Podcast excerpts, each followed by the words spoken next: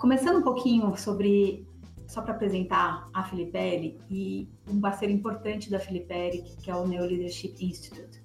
Então, falando um pouquinho da Filipelli, para quem não conhece, a Filipelli é uma consultoria de desenvolvimento humano. A gente já está no mercado aí há mais de 20 anos atuando aí nessa, nessa área de instrumentos de diagnóstico e treinamentos. E a nosso, o nosso grande foco aí é promover o autoconhecimento que inclusive a gente comenta aqui né, na, na, hora de se desenvolver líderes, o quanto que o autoconhecimento é importante para o líder. Muitos, muitos trabalhos aqui que a Filipelli faz focado em liderança nas corporações começa, né, parte do autoconhecimento. Então a gente está sempre comprometido em desenvolver esse autoconhecimento através de instrumentos de assessment como o MBTI, que é muito conhecido no mercado, o EQI 2.0, que é o nosso instrumento de inteligência emocional, o Berkman, entre outros. E a ideia é que a gente traga impactos positivos aí para as pessoas, né, enquanto indivíduos, enquanto profissionais, e que esses indivíduos em grupo impactem as organizações e as organizações também trabalhando de uma forma mais saudável, mais produtiva, também vai impactar de forma positiva a sociedade como um todo.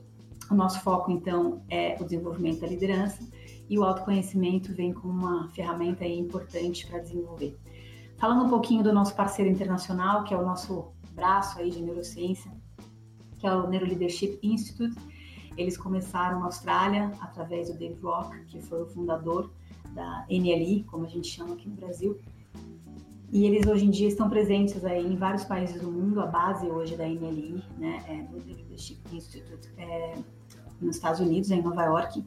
E eles são, eles se apresentam como uma organização de pesquisa global, porque eles integram neurocientistas, né, que estão ali o tempo todo estudando e fazendo descoberta aí sobre o funcionamento do cérebro e como esse funcionamento do cérebro impacta nas organizações, né, e como o contexto das organizações também impacta no, no, no cérebro das pessoas. E a Neuroleadership Institute foi o primeiro a, instituto a realmente integrar esses dois temas, a neurociência com a liderança. Tanto que o David Rock, que é o fundador do grupo, ele cunhou o termo neuroliderança, né, o neuroleadership, que é justamente você estudando o quanto o funcionamento do cérebro e aprendendo como os sistemas é, do cérebro você pode otimizar de alguma forma a sua forma de ser líder, né, entendendo como o cérebro funciona. Né, e a gente vai falar um pouquinho disso aqui hoje. Então, o Instituto ele uniu aí os principais neurocientistas e pesquisadores é, com esse foco e, ao mesmo tempo, pessoas que trabalham dentro de organizações profissionais seniors, que trabalham dentro das organizações, administradores, e estão é, estudando as melhores práticas né, de liderança focado aí no melhor desempenho do cérebro. Então, vamos falar um pouquinho disso também. E por que, que a gente está falando de liderança, né? A gente está num contexto que a gente tem até esse termo que começou a ser usado aí pelo, pelo exército americano mais ou menos na década de 90, que descreve muito bem o que está acontecendo hoje no contexto que a gente vive, né? É um contexto volátil, onde a gente tem aí mudanças acontecendo o tempo todo, por isso gera, obviamente, uma situação de incerteza nas organizações e, obviamente, nas pessoas, né? Então, a grande pergunta aí, o que, o que, para onde as empresas estão indo, né? Uh, qual, é o, qual, é o grande, qual é a grande mudança que a empresa tem que fazer para esse novo cenário digital, por exemplo, que não é, não é, nem mais novo, mas que ao mesmo tempo continua sendo novo para muitas empresas. Então as empresas estão falando muito em desenvolver um mindset digital, né, dentro, dentro dos, dos colaboradores. Então como que faz essa transformação?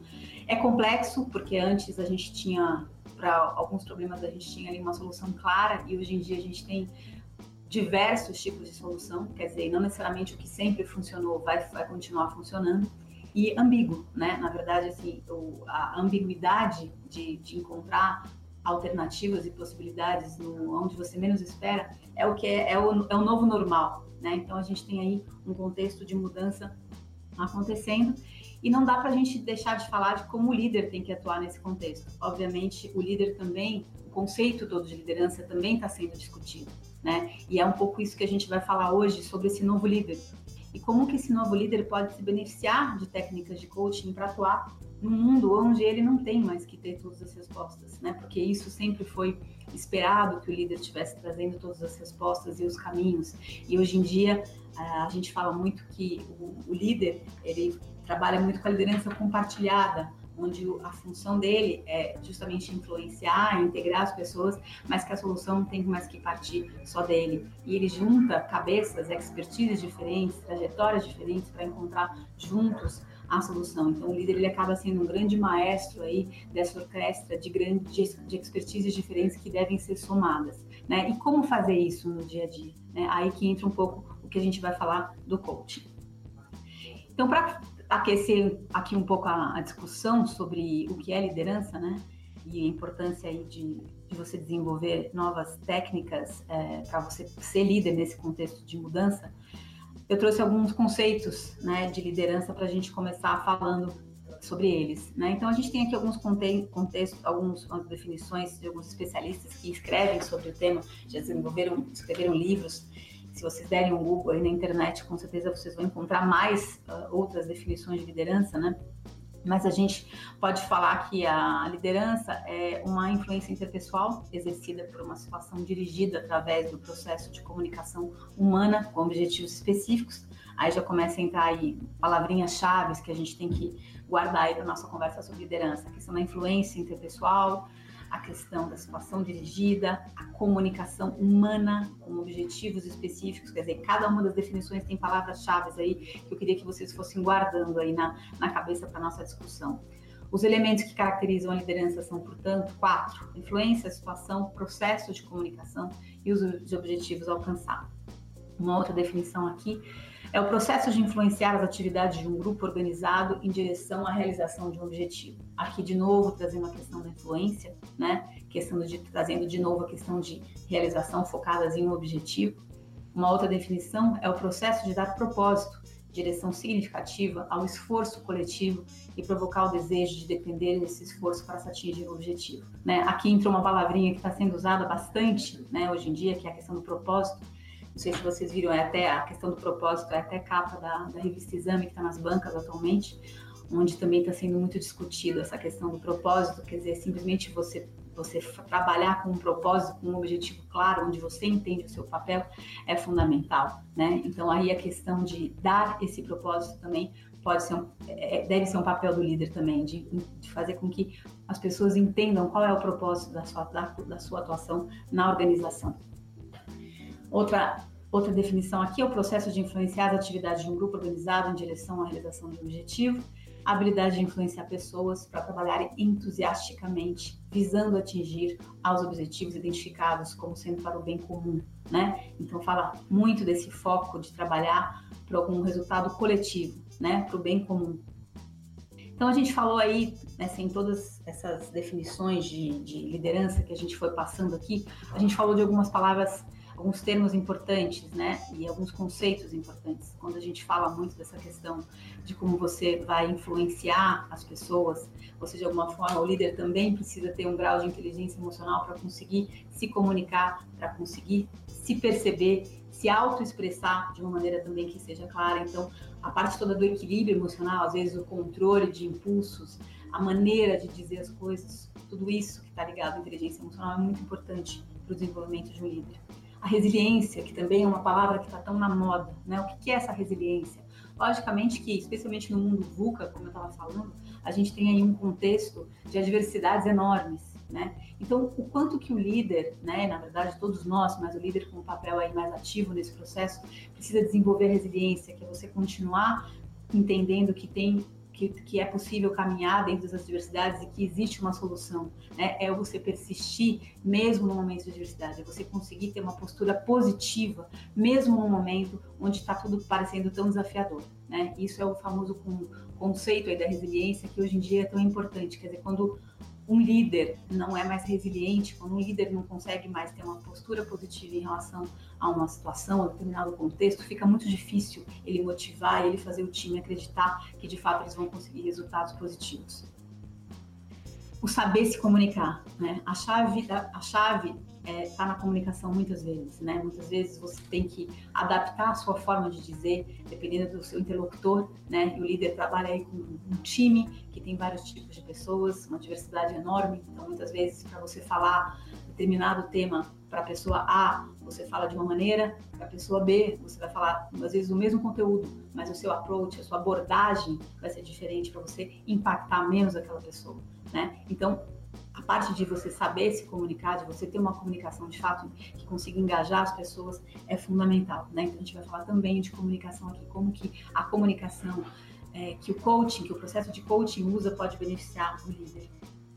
O autoconhecimento, comecei já falando sobre isso, quanto que é importante o líder se conhecer, né, para que ele possa também conhecer melhor as outras pessoas. E quando a gente fala em se conhecer, a gente está falando da gente saber quais são os nossos pontos também que a gente precisa desenvolver, né? Você saber o que, aonde você é bom, aonde você faz a diferença, os seus pontos fortes, mas também saber se colocar aí vulnerável, né? Falar da vulnerabilidade, que também é um conceito que tem parecido bastante quando a gente fala de liderança, mas também esse mostrar vulnerável quando fala das suas, dos pontos a desenvolver. Todos nós temos pontos críticos, fraquezas que a gente precisa trabalhar. Então, quando você se autoconhece, quando o líder se autoconhece, ele também consegue identificar isso. E fica muito mais fácil para ele também poder se comunicar quando ele se conhece mais. A questão da influência, que a gente falou bastante. A influência, a gente fala aqui, tem uma frase aqui da Amy Curry, que é uma psicóloga de Stanford, que ela é também uma das colaboradoras da NLI, que ela fala que a confiança é o fio condutor da influência, né? Então, você para as pessoas, para de fato você exercer uma influência positiva, você precisa criar um ambiente de confiança, né? Então, para um líder conseguir de fato influenciar o time que ele trabalha, ele precisa criar uma relação de confiança para que essa influência aconteça. A influência ela acontece em vários níveis, né? Às vezes até influência negativa, mas para que de fato a influência seja uma influência positiva, uma influência construtiva, essa relação de confiança tem que ser a base. E agilidade, né? Hoje em dia tem esse termo novo aí da, do learning agility, né? Da agilidade aí de aprendizado, né? Então, o quanto também é importante para esse líder estar é, tá aberto a, a, a, aprender o tempo todo, né? E a enxergar que não necessariamente a forma fazia antigamente é a melhor forma e não simplesmente é, ter medo de, dessas mudanças, mas a, a, agilidade de aprendizado é também você estar aberto para o aprendizado e aplicar esse aprendizado sem medo, né? Não, também não ficar só na teoria, ir para frente e ir corrigindo, obviamente, as rotas. Muitas vezes você não vai para o perfeito, mas à medida que você vai implementando, você vai corrigindo também. Então, também é saber ousar em alguns momentos, mesmo que tiver que errar, mas pelo menos você consegue aprender nesse, nesse processo e trazer com rapidez os aprendizados para as correções das rotas do dia a dia.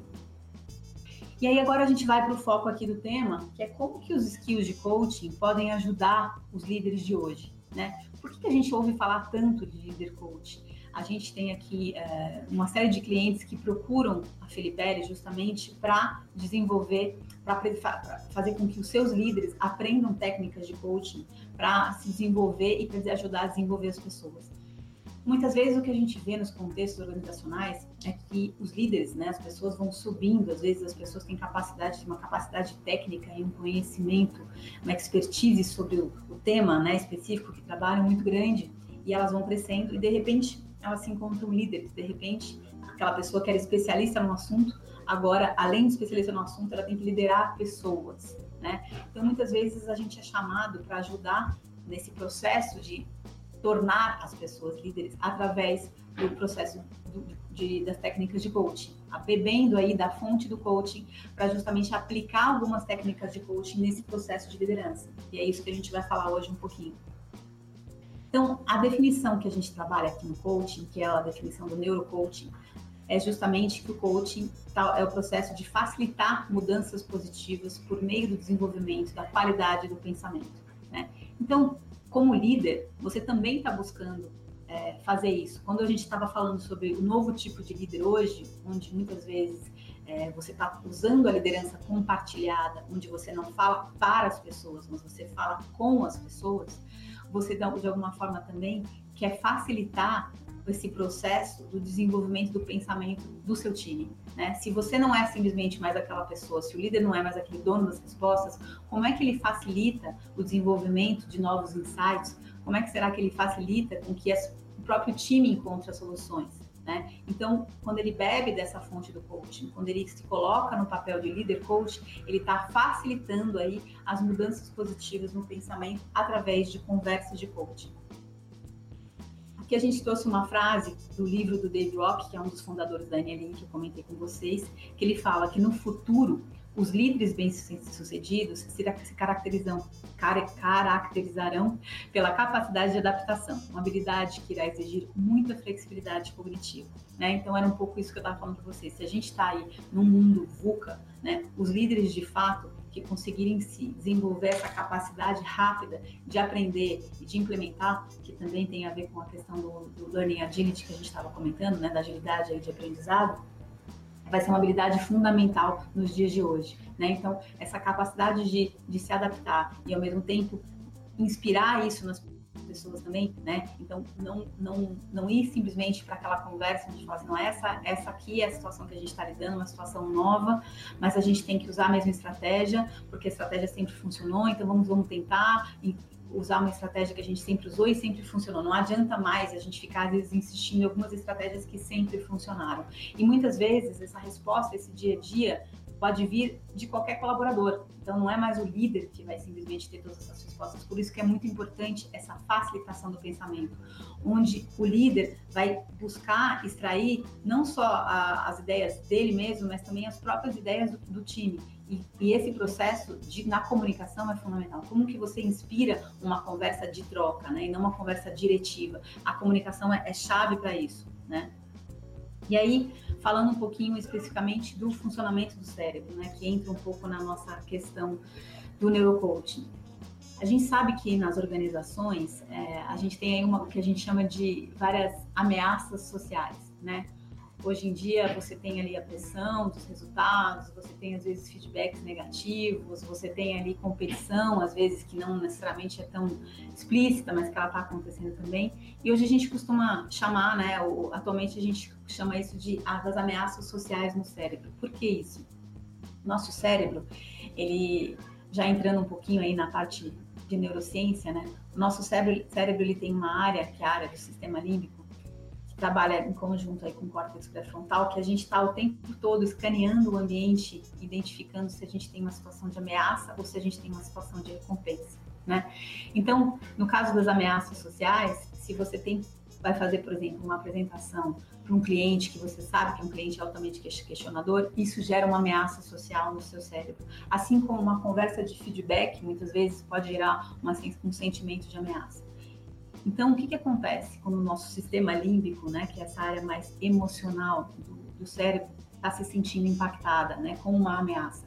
A nossa performance tende a cair, né? Então, quando de alguma forma a gente vai ter uma conversa com o nosso chefe, onde a gente sabe que os resultados não são positivos, a gente já vai para a conversa se sentindo com o sistema límbico ali alterado, se sentindo ameaçado. E o que, que acontece quando a gente está se sentindo ameaçado? As nossas capacidades cognitivas, é, criativas, a capacidade de é, colaborar também com os resultados, ela fica completamente comprometida. Né? Basta ver quando a gente tem que fazer, por exemplo, uma, uma prova difícil, que é onde a gente tem que se concentrar e a gente tem que e a gente de alguma forma está nervoso ou está triste com alguma situação ou às vezes até excitado de uma forma positiva, mas a gente está com um grau aí de, de excitação, seja negativo ou seja positivo, que vai atrapalhar a nossa performance racional, que é uma outra parte aqui do cérebro que fica nesse, nessa parte aqui da testa, que é o córtex pré-frontal. O córtex pré-frontal é a área racional do cérebro, onde a gente trabalha com toda a parte de,